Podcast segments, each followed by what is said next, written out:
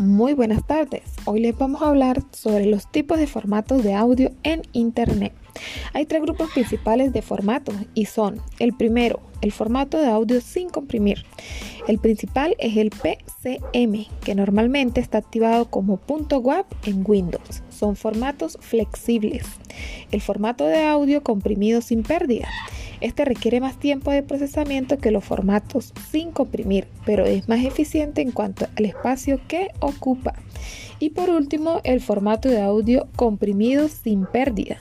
en el proceso intenta minimizar la cantidad de datos que mantiene el archivo recluyendo su peso y por tanto su calidad. Muy buenas tardes, les hablo Ingrid Camargo, que tengan feliz día.